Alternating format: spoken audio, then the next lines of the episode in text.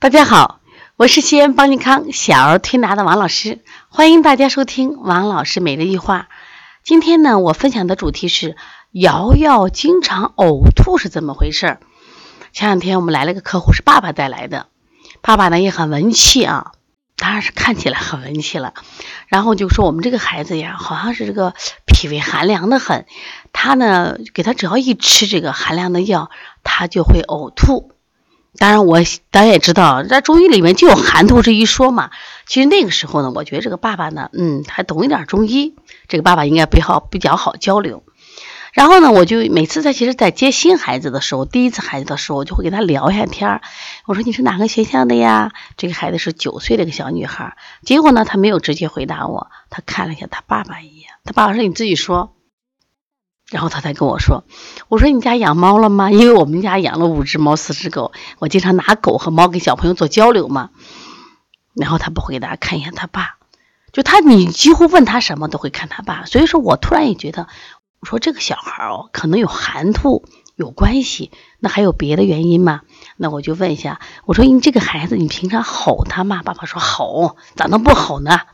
我说都是因为什么原因吼？慢嘛。吃饭慢，起床慢，做事慢，写作业慢，烦死了，慢得很。然后吼，我说那，那吼的时候孩子紧张不紧张？他说紧张。我说你觉得你过分吗？他说我也觉得我可过分，但是我就不知道为啥，就看着孩子肉漆漆的，我就要吼。所以我就讲，我说你家孩子的呕吐还有一种可能叫肝气犯胃的呕吐，都啥意思？我说这个孩子神经性紧张呀，中医讲肝气郁结嘛。啊，然后呢，肝气犯胃，它也会引起呕吐的。我说你，你好好想过没？从早上起床你就开始吼他，所以说你这个孩子他每天处于高度紧张状态。他比如说在学校待一天，该回来的时候一想起爸爸那张脸啊，然后呢，他会不会紧张呢？所以他吃饭的时候他就想，哦，爸爸又该是不是该训我了？往往我们吼孩子的时候在饭桌上。吃的多了哦，那么能吃，不好好学习啊！你不好好吃饭，怎么能学得好？反正我们想吼他，总有理由的嘛，对不对？呀，都王老师说的有道理，他说不仅我吼呀，我媳妇比我还能吼。他说我们家有个老二，老二可贼精贼精的。哎呀，现在怎么看老大都不顺眼。其实这都这是常理呀。我们说现在有二胎的家庭都觉得老二很聪明，因为老二是看着老大被挨打的成长过程长大，他会看眼色呀。所以越是这样子，爸妈呢对老大的厌恶感可能就产生，也许是爱吧，他可能不愿意承认业务，但是呢，实际上因为他的慢，他的可能不够优秀，那么会导致你对他越来越可能没有耐心。那么在中医里边，这种肝气犯胃的呕吐是常见的。常见的，所以孩子高度紧张，所以像这种情况下，那我就给家长讲，我说那真的不能再吼了，因为孩子的人生他还小呢，他现在反映到身体上，如果长久以后呢，你这种他就不善，他就可能就是呕吐这种症状不不再出现了，但如果他进入神经系统，进入心脑系统就更可怕，他会妈妈会他爸爸说那怎么了？我说焦虑呀、抑郁呀、强迫呀，我说就会变成心理疾病呀。我说他在小的时候，他可能反映的是身体的疾病，比如说，呃，他叫什么？就这种腹泻，紧张型腹泻，是不是啊？我们叫腹泻综合症嘛。那我们像那种神经性的呕吐、神经性的头痛，是不是啊？然后神经性的这种腹胀，我都有可能，还神经性的这种哮喘都有呢。他高度紧张嘛，喘不上气来。但到大了以后呢，他身体上比较稳定的，他反映的就是我们说神经系统出问题，说这个小孩儿。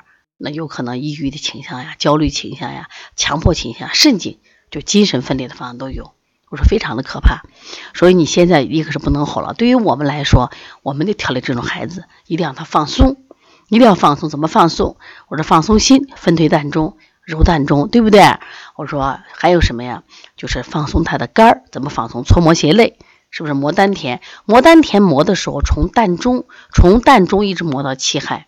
另外呢，我们的疏通腿内外两侧的肝胆经，还有疏通头头头两侧耳穴里边，给他把心呀、肝呀，是不是？